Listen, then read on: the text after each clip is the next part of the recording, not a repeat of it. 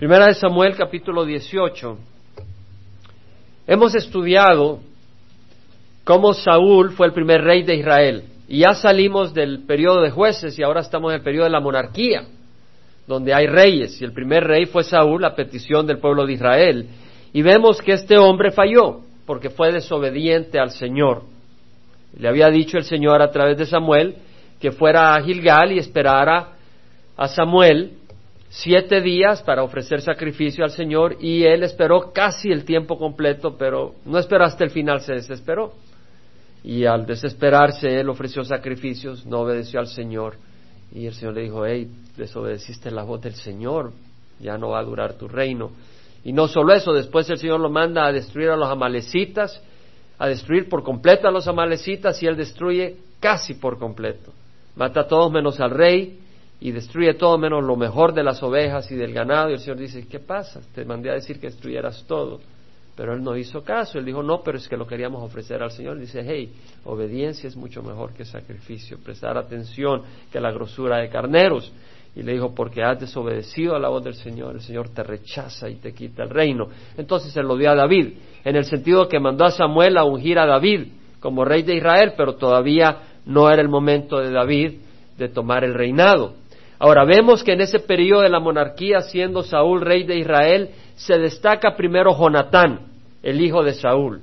Y vimos en el capítulo 13 que cuando estaba en Migmas, Saúl con sus dos mil hombres y Jonatán estaba con mil hombres en Gibeá de Benjamín, había un eh, pelotón de los filisteos en Jeba y vino Jonatán y él va y ataca a la guarnición de los filisteos y los destruye, entonces ahí empieza la reacción de los filisteos y se reúnen treinta mil carros, seis mil soldados en caballo y una cantidad de soldados más numerosa que la arena del mar, es decir, una gran cantidad de gente, por decirlo así.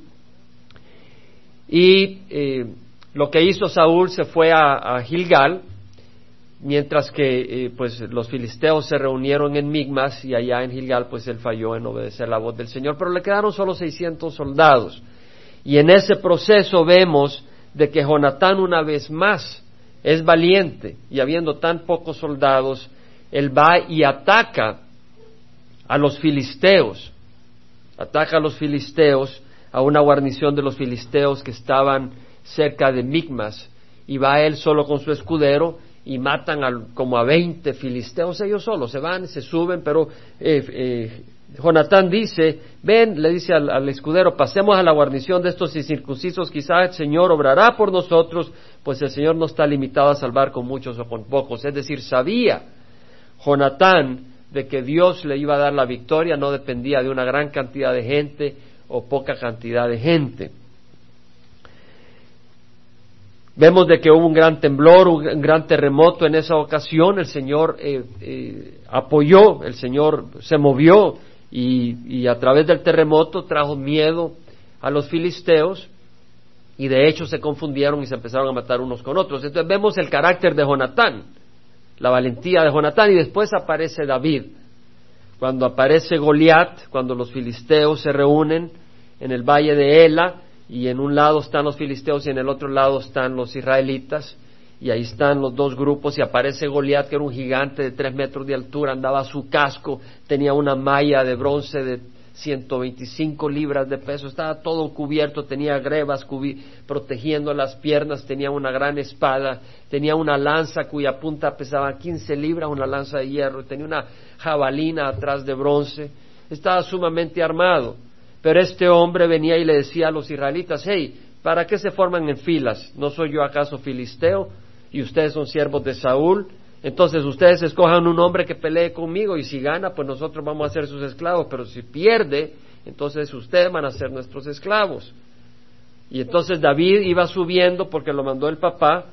Eh, Isaí lo mandó para que eh, le llevara unos quesos al capitán de mil en donde estaban sus, hijos, sus otros tres hermanos, y también le mandaba pan a sus hermanos. Y cuando estaba David, oye al filisteo que sale, a Goliat, eh, amenazando, y dice eh, David, bueno, ¿y quién es este? ¿qué, ¿Qué va a ser el rey al que mate a este filisteo? al que quita el reproche de Israel. Es más, ¿quién es este incircunciso que está, eh, que está desafiando? ¿Quién es este filisteo incircunciso para desafiar a los escuadrones del Dios viviente? En otras palabras, él estaba ofendido porque este, este gigante venía a desafiar a, Dios, al, pueblo de Dios, no, tanto por ser un pueblo, sino porque era el pueblo de Dios, el pueblo de Israel. Dice, ¿cómo es posible?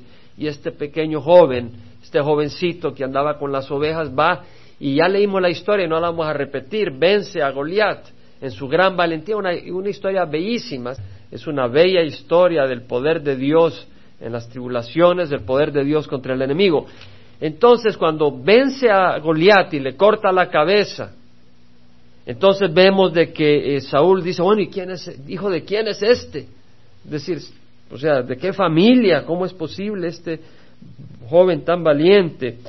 Y pues eh, llevan a, a, David ante Saúl. Y ahora entramos al capítulo 18. Es importante todo ese background, todo ese repaso, para entender dos cosas. El carácter de Jonatán. Jonatán, un hombre muy valiente. Y vemos el carácter de David, otro hombre muy valiente. Entonces vemos el capítulo 18 que dice que aconteció que cuando él acabó de hablar con Saúl, es decir, cuando Jonatán, cuando David acabó de hablar con Saúl, el alma de Jonatán quedó ligada al alma de David. Hubo una afinidad y el alma de Jonatán abrazó el alma de David y Jonatán lo amó como a sí mismo. Ahora vienen unos locos y dicen, ya ves, eran homosexuales. ¿No han oído ustedes eso? Yo ya he oído gente loca decir eso. Están perdidos en su, en su maldad. Ahora no, lo que pasa es que eh, Jonatán al ver el carácter de David, al ver la valentía, y no solo la valentía, sino la valentía hacia Jehová, el Dios de Israel, el corazón de él se ligó al corazón de David. Hasta Saúl lo tomó aquel día y no lo dejó volver a casa de su padre. No es que lo tuvo encerrado, sino que le dice, hey, tú eres parte de la corte de la monarquía, tú eres crema de la crema, es decir, tú has sido tan valiente, tienes que ser parte de la corte, te quedas con nosotros, así como los que son elegidos de diputados se van a Washington, los que son elegidos de senador, de donde vengan, se van a Washington a estar con el presidente. De la misma manera, pues David se quedaba eh, con el comité que gobierna ahí, con el rey Saúl, pero vemos que Jonatán hizo un pacto con David porque lo amaba como a sí mismo. Nosotros cuando estábamos en Georgia, yo recibí al Señor en el 84, a Cristo, allá por el 85, me llama un hermano de la Convención Bautista del Sur, pues la iglesia en que habíamos venido a Cristo, y me dice que iba a haber una pareja de jóvenes que se movían de Atlanta a Athens, y que esta pareja pues nos iban a ir a visitar, él se llamaba Guillermo, ella María, y efectivamente recibió una llamada de Guillermo, eh, hermano Jaime, sabido de usted y queremos conocerle. Y yo estaba en un pueblito que se llama Watkinsville, a 15 minutos del pueblito de Athens, hacia donde él iba.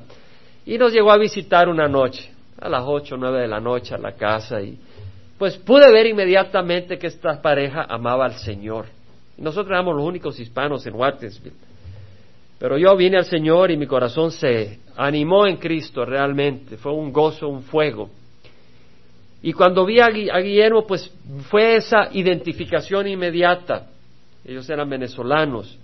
Después de eso, después de que los saludamos, un día me saluda, me llama para saludarme a las once de la noche, para saludarme. Y este tipo, qué loco, llama a esta hora, Pero realmente me ganó el corazón, Guillermo, porque amaba al Señor y, y nuestro corazón se unió como David y Jonatán y realmente teníamos un amor, o sea, un amor, un, corazón teníamos, una unidad tremenda. Y él empezó, el Señor lo movió, él tenía 24 años, el Señor lo movió para empezar una iglesia ahí en, en, Athens. Y me invitó y pues yo fui a predicar varias veces al principio y pues eh, nos reuníamos en las casas, convivíamos. Fue algo bellísimo, éramos como hermanos y más que hermanos, una unidad tremenda. Y al año y medio eh, yo estaba en Guatemala de paseo, no de paseo, sino pues eh, varias razones, recibo una carta que tenía leucemia y el Señor se lo llevó. pero eh, fue una unidad tremenda en el corazón y yo he experimentado esa unidad con otros varones. Y lo que nos unió con Guillermo fue la pasión que teníamos ambos para Cristo. Él no se hubiera unido a mí, ni yo me hubiera unido a su alma si ambos no hubiéramos tenido la misma pasión, el mismo Dios a quien adorábamos, la misma razón de vivir, el mismo propósito para nuestras familias, para nuestro pueblo hispano, una pasión que nos embriaga y nos embriagaba. Entonces teníamos esa gran amistad. Y vemos en el Salmo 119, 63, rápidamente puedes apuntar porque voy a ir de aquí para allá, lo que dice el salmista. Dice, compañero soy de todos los que te temen y de los que guardan tus preceptos. Es decir, el salmista mismo dice, hey, yo soy amigo de los que te aman a ti. Sabes que si yo no te conozco y vas en la calle y de repente me dices, yo amo a Jesucristo y sé que tú estás predicando y amas a Jesús, he oído y yo amo a Jesús, cuéntame. Pues mira, la vida estaba acá y me dio vuelta y, vine a Cristo. Oh caramba, ¿y qué haces? Pues estudio la palabra y gloria a Jesús. Y olvídate, somos compadres. De momento, somos compadres. Porque tenemos a Jesucristo. Y por eso dice, soy compañero de los que te temen y de los que guardan tus preceptos. El Salmo 101, un poquito más atrás puede decir, vemos este Salmo de David y mira lo que dice. Es un Salmo de David, dice, la misericordia y la justicia cantaré, es decir, cantaré de tu misericordia, de tu rectitud. A ti, oh Jehová, cantaré alabanzas, a ti. Prestaré atención al camino de integridad al camino de rectitud. ¿Cuándo vendrás, Señor, a mí? A veces en tu necesidad. ¿Cuándo vendrás? ¿Cuándo me vas a visitar, Señor? Yo quiero comunión contigo. En la integridad de mi corazón andaré delante de mi casa, adentro de mi casa, es decir, adentro de tu casa. Es decir, no solo afuera dice soy, soy aleluya, pero también en mi casa. También en mi casa yo honro a Jesucristo. También yo quiero que en mi casa el nombre de Jesucristo sea proclamado, no que allá en la iglesia, aleluya, gloria a Dios, bendito sea el Señor, vas a tu casa y sacas la botellita cuando nadie te está viendo y te echas tus tragos. No, en la integridad. No pondré cosa indigna delante de mis ojos. Yo te reto a que agarres este versículo y lo pongas en el televisor de tu casa. Yo te reto que agarres este versículo y lo pongas en la puerta de tu casa para las revistas que entran. No pondré cosa indigna delante de mis ojos. Aborrezco la obra de los que se desvían. No se aferrará a mí. El corazón perverso se alejará de mí. Dice el rey de Israel, David, rey de Israel, el corazón perverso se alejará de mí. No conoceré maldad. Sí, él cometió pecados. Pero en su corazón su deseo era tener poder sobre el pecado y no que el pecado lo codiciara y tuviera poder sobre él como Caín. Destruiré al que en secreto calumnia a su prójimo, es decir, este es el rey que dice, en este país, en este territorio donde yo estoy bajo control, el que anda de calumniador para afuera. No queremos calumnia en tus hogares, en la iglesia, en el trabajo, no oigas calumnias, no oigas chambres. Alguien me preguntó, hermano, ¿y qué es chambre? Chambres son chismes. Porque a veces hablo y digo, y tal vez chambres son unas carnitas que cocinan allá en carnitas en Zaguayo, no sé en dónde. No, hermano, no son carnitas, son chismes. No sé cómo dicen en Perú, mi hermano peruano de México, ¿cómo le dicen en Perú, hermano? Destruiré al que en secreto calumnia a su prójimo. No toleraré al de ojos altaneros y de corazón arrogante. Mis ojos estarán sobre los fieles de la tierra para que moren conmigo. El que anda en camino de integridad me servirá. Lo que está diciendo es, yo soy guate de los guates de Cristo.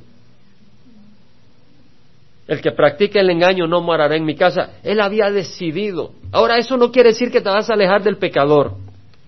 Estamos en el mundo.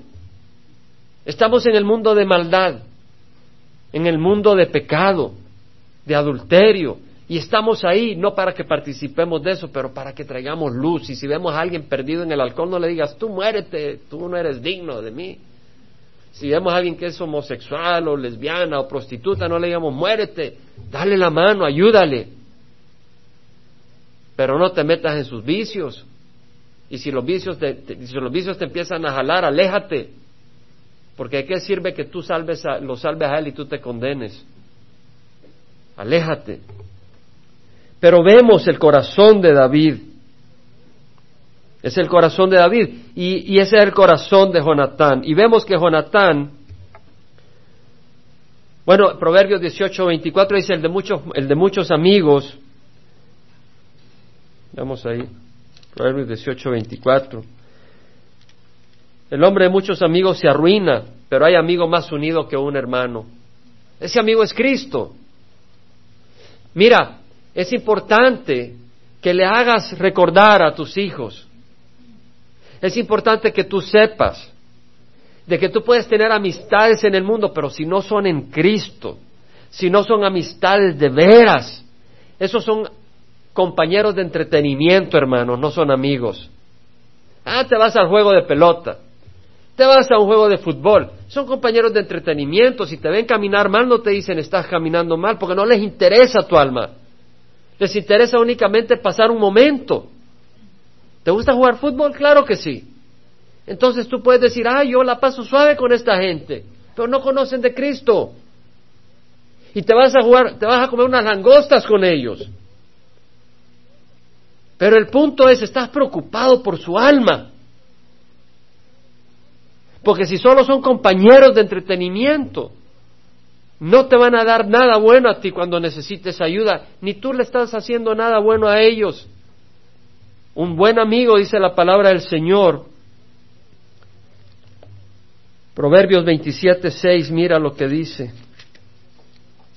Fieles son las heridas del amigo, pero engañosos los besos del enemigo. El verdadero amigo te va a decir las cosas. Hoy hablaba con alguien que obviamente tenemos un poco de discrepancia, por decir, en la parte espiritual. Me dice, bueno, pero sabemos de que cuando es pan, pan y vino, vino, es decir, reconocí a esta persona que pues a veces había dicho la verdad que tenía que decirse, bueno, por lo menos que yo pienso que tiene que decirse. El verdadero amigo te va a decir las cosas. No te vas a dejar irte al infierno. Por lo menos va a hacer lo, lo imposible. El verdadero amigo te va a confrontar en amor, pero lo va a hacer. Entonces, fieles son las heridas del amigo,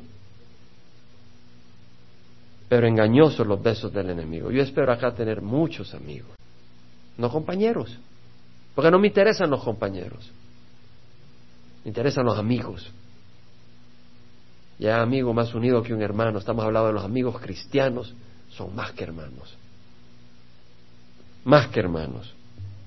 Entonces vemos, ahora vemos que Jonatán se quita el manto que llevaba puesto y se lo dio a David con sus ropas militares, incluyendo su espada, su arco, su cinturón. Este hombre, hijo del rey, viene y se quita su manto y se lo pone a David.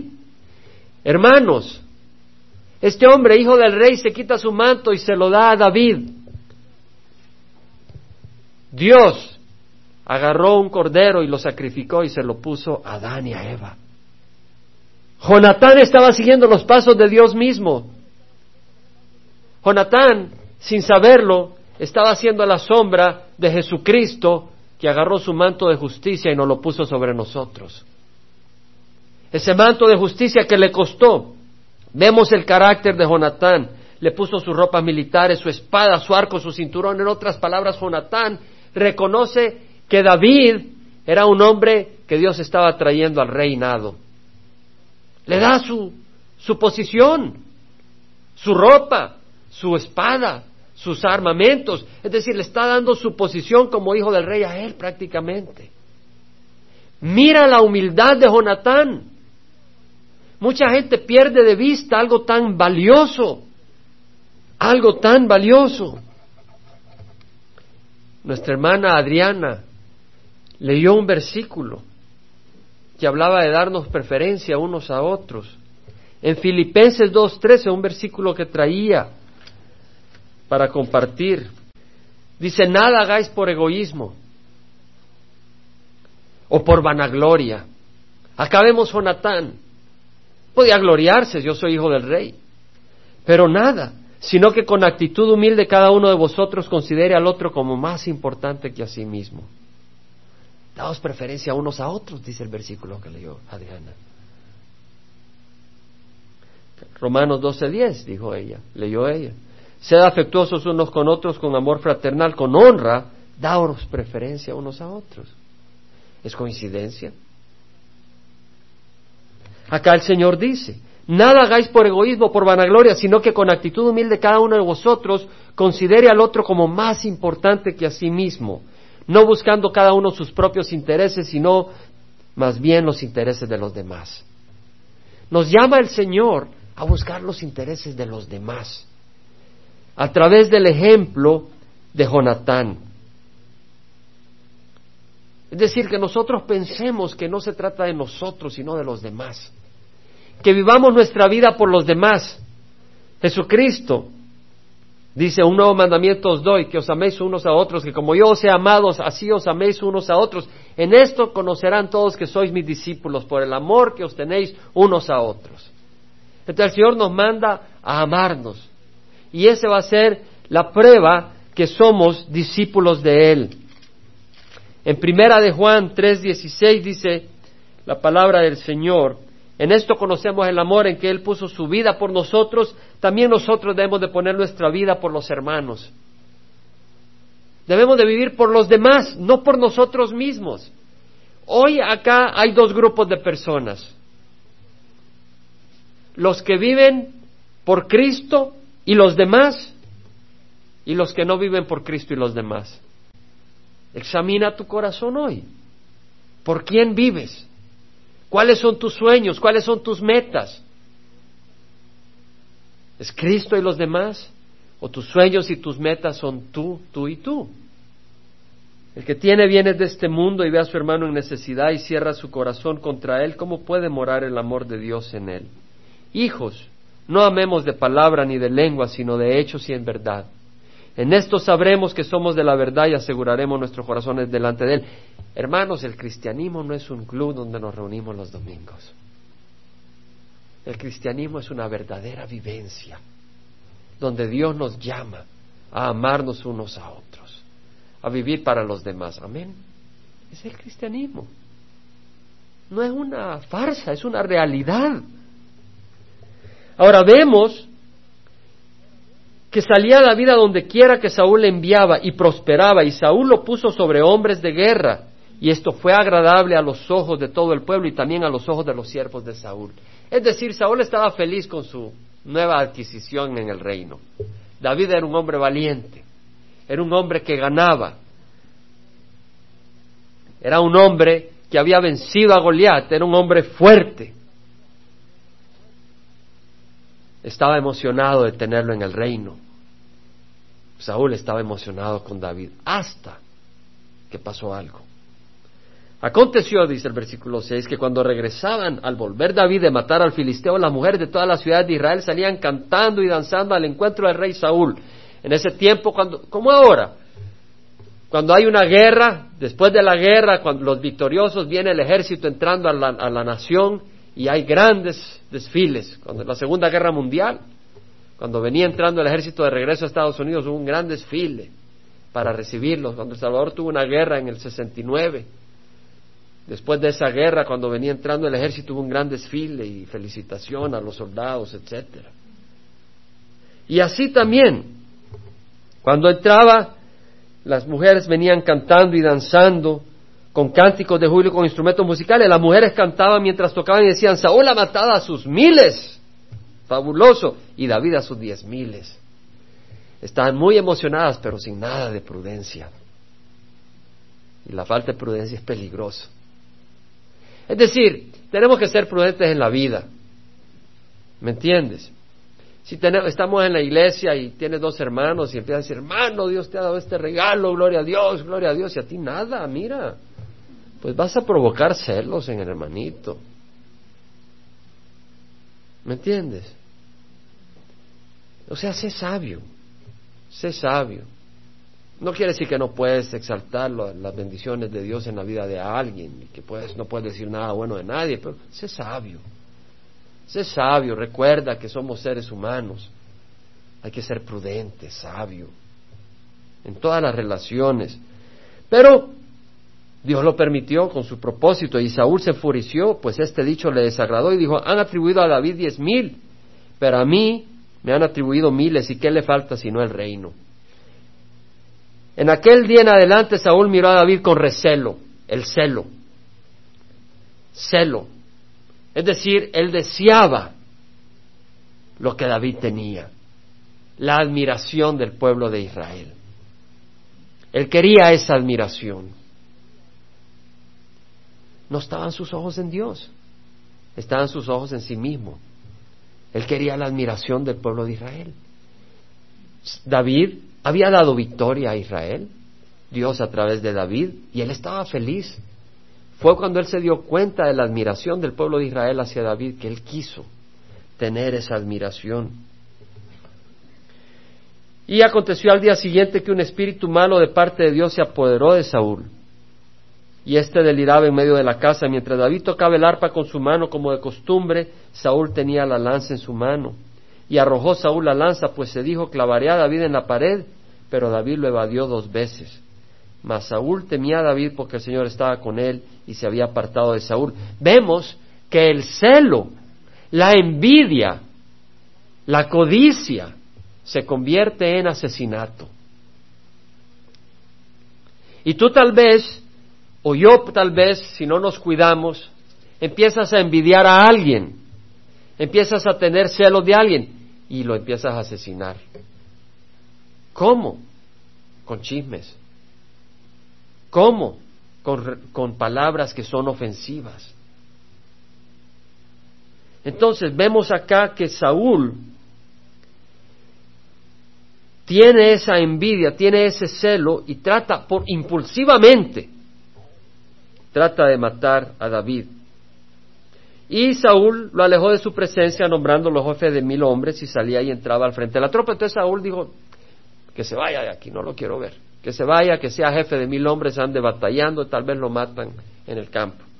Y David prosperaba en todos sus caminos, pues el Señor estaba con él. ¿Por qué estaba el Señor con él? Porque David estaba con el Señor. David estaba buscando las cosas del Señor. Si alguno me sigue, que me, si alguno me sirve, que me siga. Y a donde yo estoy, ahí estará mi servidor, dijo Jesucristo. Si tú quieres servir a Jesucristo, tienes que seguirle. No puedes decir, Señor, yo voy a andar por este camino, tú sígueme. Tú tienes que seguir a Jesucristo. David prosperaba en todos sus caminos, en todos sus caminos, no solo en uno, en todos sus caminos, pues el Señor estaba con él. La palabra del Señor dice, busca primero su reino y su justicia. Y todas estas cosas serán añadidas. Es decir, Dios protegía a David, porque David estaba buscando del Señor, era su hijo, y Dios no lo iba a abandonar. Cuando Saúl vio que él prosperaba mucho, le tuvo terror, pero todo Israel y Judá amaban a David porque él salía y entraba delante de ellos. Entonces Saúl dijo a David, he aquí, Merab, mi hija mayor, te la daré por mujer, con tal que me seas hombre valiente y pelee las bateas del Señor. Truquero. ¿Cuál era uno de los requisitos? ¿Qué se le iba a dar al que matara a Goliat? Se le iban a dar riqueza, se le iba a dar a su hija como esposa del rey y se le iba a dispensar para que no tuviera que pagar impuestos. ¿Por qué no le dieron la hija? No se la dio. Una falsa promesa. Ahora dice, te la voy a dar. Te voy a dar a Merab, pero tienes que ser valiente y pelear las batallas del Señor. Lo que él quería es que lo mataran en el campo. Saúl se decía, no será mi mano contra él, sino será contra él la mano de los filisteos. Ya no era por impulso que quería matar a David, era a través de una trampa. Es decir, tú al principio empiezas a tener celos de alguien y quieres matar a esa persona impulsivamente, con alguna palabra. Dices, no, este fulano tal, y dices algo que hiere la reputación de esa persona. Pero ya después ya no es solo impulsivamente, sino que planeas hacerlo. Tenemos que tener cuidado del celo y de la envidia, hermanos. Todos somos atacados para tener celos de otros. tener envidias de otros, tener codicia. Es decir, ¿qué pasó con Caín y Abel? Caín ofrecía un poco del fruto de la tierra. Le trajo una ofrenda del fruto de la tierra. Abel trajo de los primogénitos y de la grosura de los carneros le trajo lo mejor. Y el Señor vio la ofrenda de, de Abel con agrado y vio a Abel con agrado, pero a, a Caín y la ofrenda de Caín no la vio con agrado. Abel le daba todo lo mejor a Dios. Entonces Abel recibió la aprobación de Dios y Caín cuando vio eso tuvo celo de su hermano, tuvo envidia, tuvo codicia, él codiciaba la aprobación de Dios. Esa codicia es buena, codiciar la aprobación de Dios. El problema es cuando no quieres hacerlo y empiezas a tener envidia del que tiene la aprobación de Dios. Y empiezas a tener celo del que tiene la aprobación de Dios. Y ese celo, esa codicia, esa envidia se convierte en deseos de asesinato. Y terminó matando a Abel Caín. ¿Verdad? Entonces la codicia. Entonces tenemos que tener cuidado de, de las codicias, hermanos. Porque las codicias te pueden hacer cosas tremendas. Tal vez tú tienes este carro y ahora quieres codiciar otro carro. O tienes esta casa y quieres codiciar otra casa. Codicia no quiere decir que todo deseo es codicia. No todo deseo es codicia. La codicia es aquel deseo que no está dentro de la voluntad de Dios para tu vida. Entonces, si tú quieres una casa y es la voluntad de Dios, eso no es codicia. Ese es un deseo que Dios te está dando. Pero si tú quieres una casa y Dios no te la está dando y tú quieres y quieres y quieres, esa ya es codicia. Si tú quieres un carro, si tú quieres un Rolls Royce, y Dios te lo va a dar, ya no es codicia, si es la voluntad de Dios. Pero si tú quieres ese Rolls Royce y empiezas a trabajar y ya no vas a la iglesia para obtener ese Rolls Royce, esa codicia te está destruyendo. Tal vez tú quieres una posición en la iglesia. Y en la iglesia no hay posiciones, hay ministerios, hay servicios. Pero tú dices, ah, yo quiero ver como el pastor, yo quiero estar predicando al frente. Pero si el Señor no te ha dado el don de enseñar, entonces tú estás, estás codiciando una posición, no estás queriendo servir al Señor. O tú dices, oh, yo quiero cantar al frente. Y si Dios no te da el don, y tú lo estás queriendo, y pídele al Señor que te lo dé, porque es una bendición. Pídele al Señor que te dé el don de, enseñar, es una bendición. Pero el Señor te va a dar los dones que Él te quiera dar. Y el Señor dice, desead los dones, pero sobre todo el de profetizar. Yo he deseado mucho el don de lenguas. Pide los dones que tú quieras pedirle al Señor.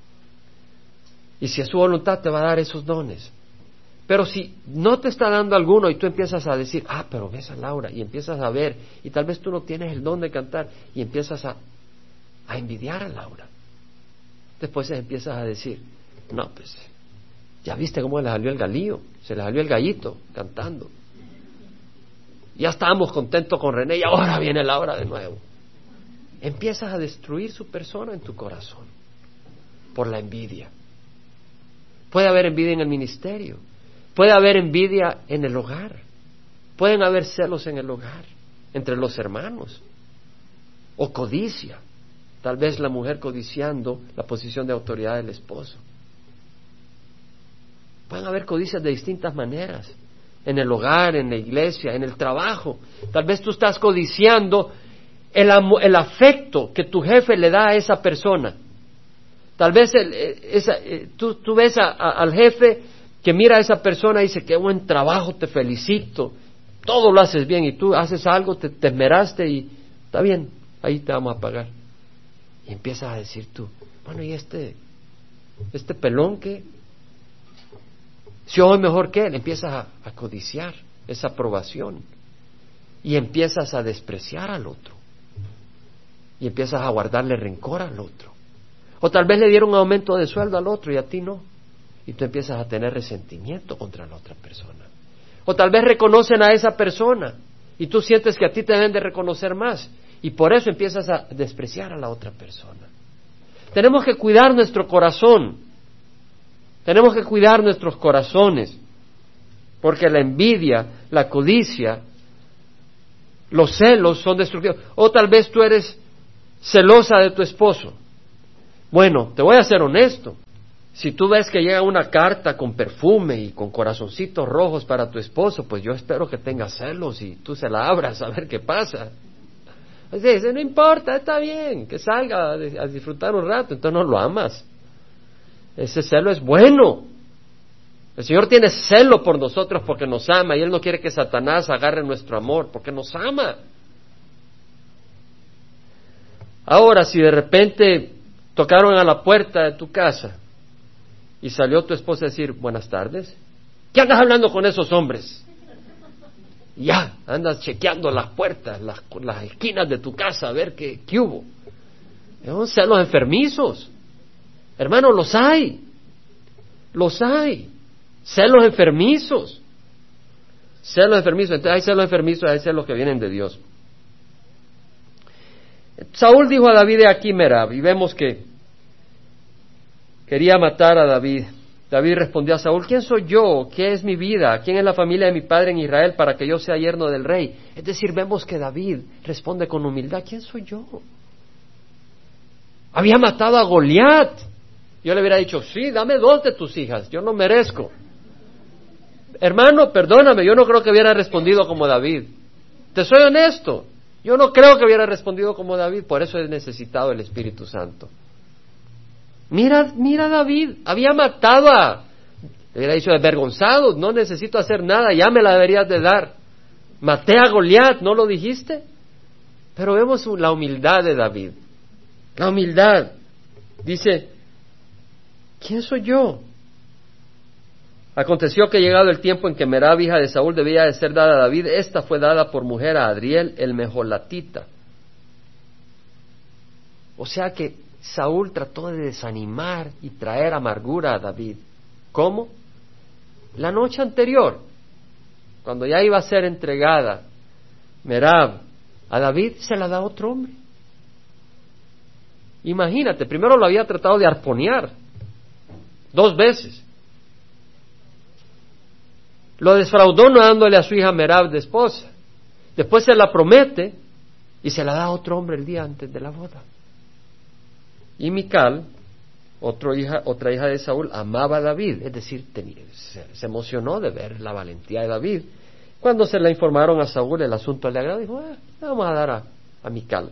Y Saúl se dijo, se la daré para que le sirva de lazo. Imagínate usando a sus hijos para trampa. Y para que la mano de los filisteos sean contra él. Saúl pues dijo a David por segunda vez, serás mi yerno hoy. Entonces Saúl ordenó a sus siervos, hablad en secreto a David diciendo, he aquí, el rey se deleita en ti, y todos tus siervos te aman, ahora pues sé yerno del rey.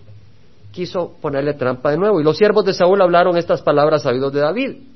Pero David dijo, ¿os parece poca cosa llegar a ser rey, yerno del rey, siendo yo un hombre pobre y de poca estima? En ese tiempo se daba la dote.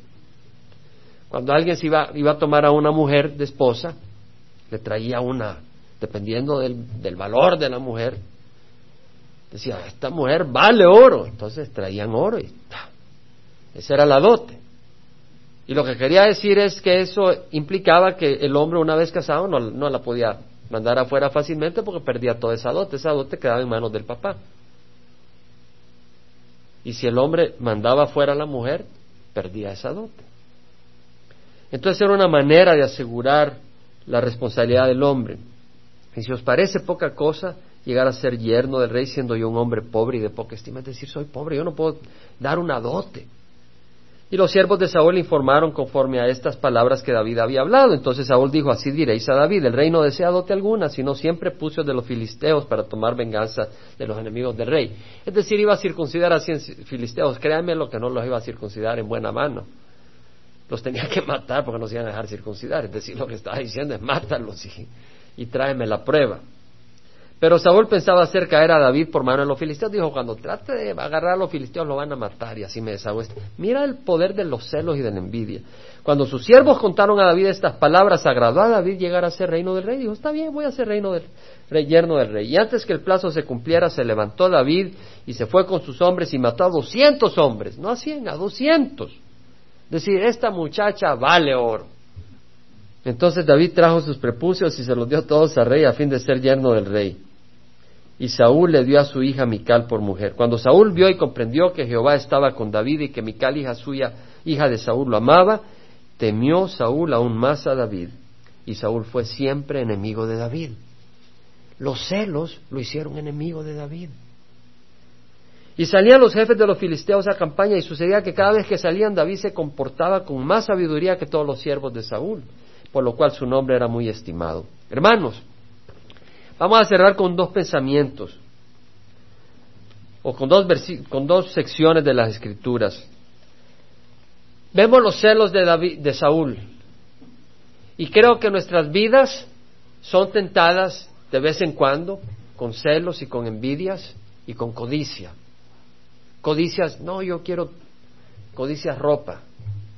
No quiere decir que no puedes comprar ropa, pero codicias esta ropa. ¿Ya viste la fulanita, la ropa que llevó, la blusa que llevó? Yo ahora tengo que ir con una mejor blusa. Codicia es la apariencia. Los celos, la envidia, y, y no son buenos. De hecho, acompáñame a Gálatas 5, versículo 19 dice, ahora bien, las obras de la carne son evidentes, las obras de la carne, las cuales son inmoralidad, impureza, sensualidad, idolatría, hechicería. De hecho, de hecho la codicia es idolatría. Tú llegas a codiciar algo, cosas materiales, a tal punto que ellas ocupan el lugar de Dios en tu vida. Porque ya lo más importante es servir las cosas materiales, ¿no? Enemistades, pleitos, celos, enojos, rivalidades, disensiones, sectarismo, envidias, envidias, celos, borracheras, orgías y cosas semejantes contra las cuales os advierto, como ya os lo he dicho antes, que los que practican tales cosas no heredarán el reino de Dios. Si tú crees que los celos, la envidia y la codicia son eh, una manchita aquí y allá. Ten cuidado, si tú vives en ese campo, en una área de codicia, de celos, de envidia, si el Espíritu hoy te está hablando, tú tienes que confesarlo, porque si no te va a llevar al infierno. Ahí lo dice la palabra ¿Y cuál, era, cuál es un antídoto? Vamos a 1 Timoteo 6. Reconocer que Dios está en control. Reconocer que Dios es poderoso. Reconocer que Dios te ama. Si Dios no te da este regalo, si Dios no te da este carro, si Dios no te da esto, Dios no te da lo otro, pero Él te va a dar todo lo que necesitas. Y Él es tu plenitud. Y ponlo a Él como rey de tu corazón. Entonces quédate satisfecho. Ten contentamiento. No estés desagradecido quejándote constantemente. Primera Timoteo 6 es la piedad en efecto, es un medio de gran ganancia cuando va acompañada de contentamiento, porque nada hemos traído al mundo. ¿Quién trajo su blusita de Nordstrom cuando nació? Digo, del vientre de la mamá, nadie. ¿Quién trajo su, su BMW manejando cuando venía naciendo? Vino en un BMW, lo recibieron los doctores. No hemos traído al mundo nada y nada podemos sacar de él. Si tenemos que comer y con qué cubrirnos, con eso estaremos contentos. Pero los que quieren enriquecerse caen en tentación y lazo y en muchos deseos necios y dañosos que hunden a los hombres en la ruina y en la perdición. La raíz de todos los males es el amor al dinero, no el dinero, es el amor al dinero. Quiere decir que trabajas dos semanas y, y cuando te van a pagar, no, no, yo no amo, yo odio al dinero, llévatelo se mueren tus hijos de hambre. No, el dinero es bueno para tus hijos, para poder comprar las cosas, pero no es el amor al dinero. Codiciándolos, algunos se extraviaron de la fe